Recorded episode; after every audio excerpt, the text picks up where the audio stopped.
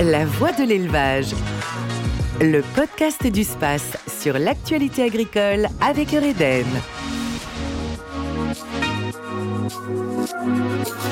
Bonjour et bienvenue dans cette édition spéciale de la Voix de l'élevage en direct de l'édition 2022 du SPACE, ici au Parc des Expositions de Rennes. Le Salon international de l'élevage fête cette année ses 35 ans et nous avons le plaisir d'accueillir Monsieur le ministre de l'Agriculture et de la Souveraineté Alimentaire, Marc Fesneau, bonjour. Bonjour. Le thème central de l'espace pour demain de cette 36e édition du SPACE est l'impact de l'élevage sur le climat.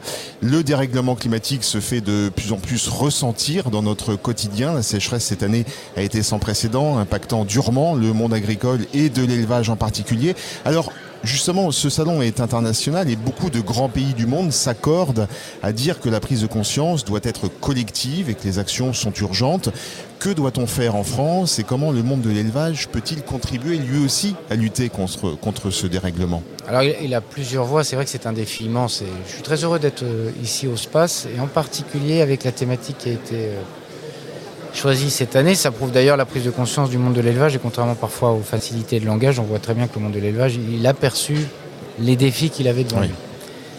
Il est à la fois facteur de solution, il est première victime, on le voit encore cette année, du dérèglement climatique, le monde agricole globalement, mais l'élevage en particulier d'ailleurs.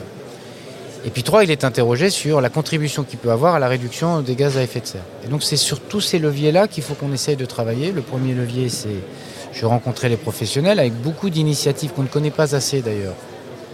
Beaucoup d'initiatives sur Le euh, stockage de carbone le stockage du carbone et puis beaucoup d'initiatives aussi sur des process de production, y compris en ruminant, qui permettent de réduire le dégagement de, de carbone. C'est l'alimentation, ouais. c'est la génétique, c'est enfin plein de sujets, et- et- y compris des initiatives de partenariat public-privé et de recherche très puissantes.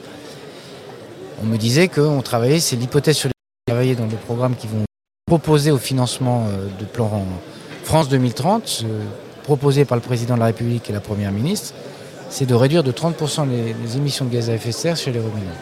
Si on arrive à faire ça, on a réglé une grande partie du premier problème. Deuxième problème, c'est de faire face au dérèglement climatique. C'est comment, ce que je disais tout à l'heure aux jeunes, c'est comment on arrive à installer des jeunes dans des systèmes où le climat va changer.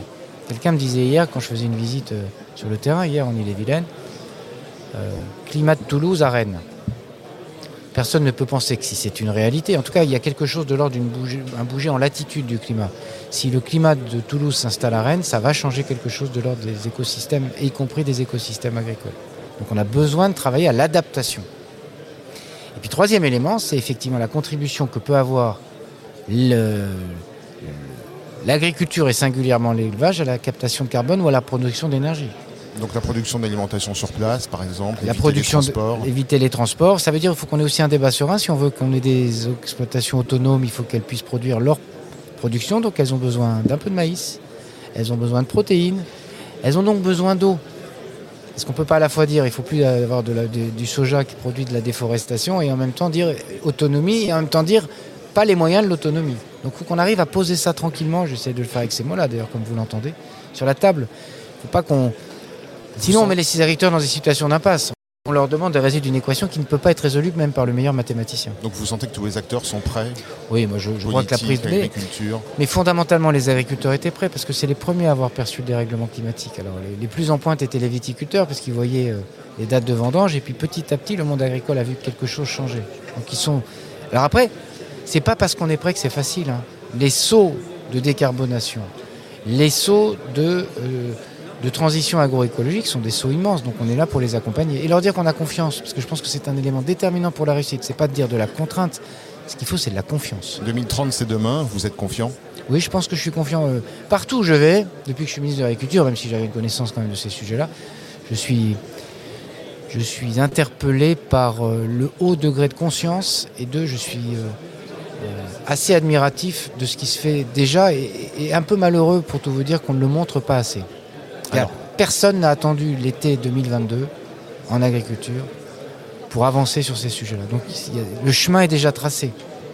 Vous parliez des jeunes, euh, on parle de l'avenir. Euh, vous venez d'inaugurer ici même, hein, au Parc des Expositions de Rennes, l'espace jeune du Space. Alors rappelons que le renouvellement des générations dans le monde agricole, il n'est pas simple. Beaucoup d'exploitants vont continuer à partir à la retraite dans les prochaines années. Environ 100 000 exploitations agricoles ont déjà disparu depuis plus de 10 ans en France et puis les perspectives ne sont euh, pas forcément très bonnes pour la prochaine décennie. Les conséquences du dérèglement climatique, on en parlait, ne sont pas forcément des signaux encourageants pour la jeunesse. Et le président Emmanuel Macron a annoncé il y a quelques jours un fonds de 400 millions euh, d'euros pour aider à l'installation des jeunes et 20 millions pour le fonds compétences de France 2030. Marc Fesneau, avec ces mesures, pensez-vous que la jeunesse sera malgré tout au rendez-vous? Le président de la République a dit, quelque chose de plus global au-delà des moyens financiers. Euh, c'est la rémunération, c'est le système d'assurance pour couvrir les risques, c'est l'accompagnement au changement de pratique, là aussi c'est dans France 2030, euh, c'est l'accès à l'eau, dans certains cas, parce que ça sera un, élément incontournable. Euh, et évidemment, c'est la formation, l'innovation, la recherche, l'expérimentation. Parce que je ne crois pas qu'il n'y ait pas. Alors, tout ne sera pas résolu par la science, mais beaucoup de choses peuvent être résolues par ces améliorations techniques. Et donc ça, ça crée un écosystème. Premier écosystème qu'il faut qu'on crée. Deuxième écosystème, il faut que nous-mêmes, vous me trouvez plutôt sur ce chemin, comme vous l'avez compris, mais il faut que nous-mêmes, nous défendions l'agriculture, non pas comme une utopie de l'ancien temps, c'est comme un besoin de temps qui viennent devant nous. on n'installera pas des jeunes, pour faire simple. Si, un, on ne répond pas à l'équation économique. Deux, euh, si on ne les prépare pas à quelque chose qui soit de l'ordre... On installe des jeunes dont on sait qu'ils vont vivre avec deux degrés de plus. La génération, elle va vivre celle-là. Celles, ceux qui ont 20 ans aujourd'hui, 40 ans de carrière, ils vont vivre au moins avec 2 degrés de plus. Donc on ferait défaut à notre responsabilité si on les installait sur des systèmes qui ne seront pas capables de mieux résister.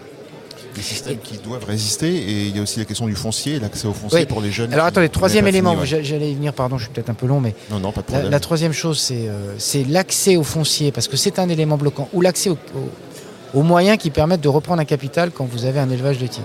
Il faut, rappeler que c'est pas toujours, évident. C'est pas, toujours évident. C'est pas toujours un jeune. Vous lui dites qu'il faut mettre un million, deux millions, trois millions. Euh, vous avez une rentabilité qui est relative, vous avez une incertitude sur la question climatique, et on vous dit prends 3 millions sur le dos. Donc il y a quand même quelque chose d'une solidarité, mais il faut, à ce moment-là, c'est pour ça que ça s'appelle un fonds d'innovation, c'est bien l'idée du président de la République, qu'elle vienne accompagner une transition, une transmission-transition.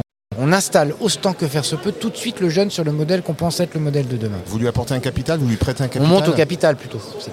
L'idée, ça peut être tout ça. Alors, euh, vous disiez, le président de la République s'est exprimé. Maintenant, nous avons un travail important à faire avec euh, les régions qui sont importantes sur les questions d'installation, les filières.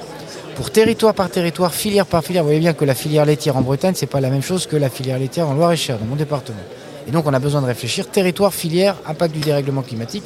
Et c'est à partir de là qu'on va construire une loi d'orientation. Puis la dernière chose, c'est le, comment dire, c'est le regard que doit, on doit porter sur l'agriculture. Je voyais des jeunes, ils étaient quatre, ils étaient quatre à vouloir s'installer. Euh, je ne pense pas que c'est le fruit du hasard, hein, je ne crois pas que ça avait été sélectionné pour ça, en élevage laitier. Mais si on ne leur explique pas qu'il y a un chemin, y compris dans les difficultés, parce que tout le monde peut comprendre qu'on a des difficultés, qu'il y a des Himalayas à franchir. Mais la question, c'est de se dire, on va vous accompagner à franchir les Himalayas qu'on a devant nous. Et deux, il faut que la société ait un regard bienveillant sur son agriculture. Bienveillant et admiratif, et pas un regard euh, qui est minoritaire mais trop visible, euh, malveillant et dénigrant du métier. Parce que pour que des gens s'installent dans un métier, il faut que le métier soit attractif, y compris en termes d'image. Or, c'est un beau métier, c'est un métier qui porte du sens. Marc Fesneau, il s'agit de votre première visite au space en tant que ministre de l'Agriculture et de la Souveraineté Alimentaire. Quel message souhaitez-vous adresser au monde de l'élevage en cette rentrée, en cette rentrée agricole? Un message d'abord de conscience, c'est-à-dire que le gouvernement a tout à fait conscience des difficultés dans lesquelles se trouve euh, l'élevage. Euh, et les difficultés auxquelles il doit faire face, qui sont des difficultés parfois liées au prix, qui sont des difficultés aussi parfois liées à la conjoncture, l'affluence aviaire pour certains, euh, la crise porcine dont on est sorti, euh, et sur lesquelles à chaque fois le, gouvernement a été au rendez-vous. sur la seule grippe aviaire, c'est 1,2 million, 1 milliard pardon, d'euros qui ont été mis pour essayer de, sortir la filière de cette crise immense qui, est liée à la grippe aviaire. Donc, un prise de compte, enfin, qui sachent que nous sommes bien conscients des difficultés et nous avons devant nous le sujet des conséquences de la sécheresse de cette année et la conséquence du hausse, de la hausse des coûts des matières premières qui participent lourdement au support de l'élevage euh, pour se chauffer, pour produire tel ou tel type d'aliment. Donc ça, on y travaille aussi. Et puis après, il y aura les conséquences de la sécheresse. Et puis un message de confiance aussi. Conscience des difficultés et confiance dans l'avenir, c'est-à-dire qu'on prépare avec eux. C'est d'ailleurs l'objet euh, du SPACE cette année. C'est un des c'est le sujet, c'est comment on prépare l'avenir. Donc c'est les deux, conscience des difficultés et confiance dans l'accompagnement des agriculteurs et en particulier de l'élevage dans ces défis qui sont immenses. Merci infiniment Marc Fesneau d'être passé dans la voie d'élevage ici sur l'espace podcast du Space. Merci à toutes et à tous pour votre écoute. Très bonne journée à l'écoute de nos programmes en direct de cette édition 2022 du Salon international de l'élevage. La voix de l'élevage. Le podcast du Space sur l'actualité agricole avec Eureden.